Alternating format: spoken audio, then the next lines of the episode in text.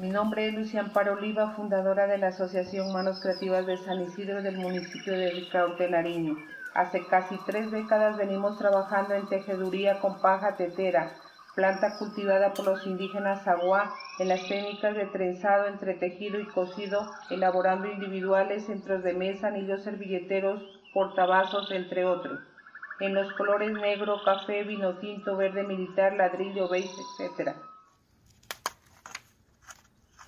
Este oficio fue aprendido mediante la observación directa de otros compañeros artesanos de Huapi, Cauca y Tuchín, Córdoba, y se fue practicando hasta perfeccionar el tejido y secar una variada colección de productos y diseños propios.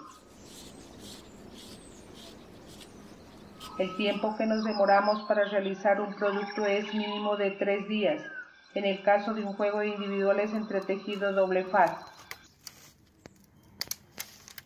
Somos productoras directas donde reflejamos la identidad de nuestro trabajo.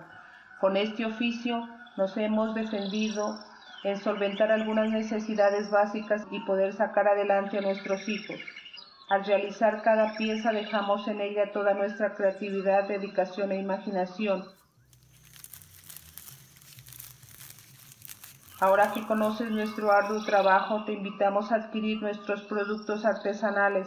Apoya y valora el talento colombiano ubicado en zonas y regiones más olvidadas. Muchas gracias.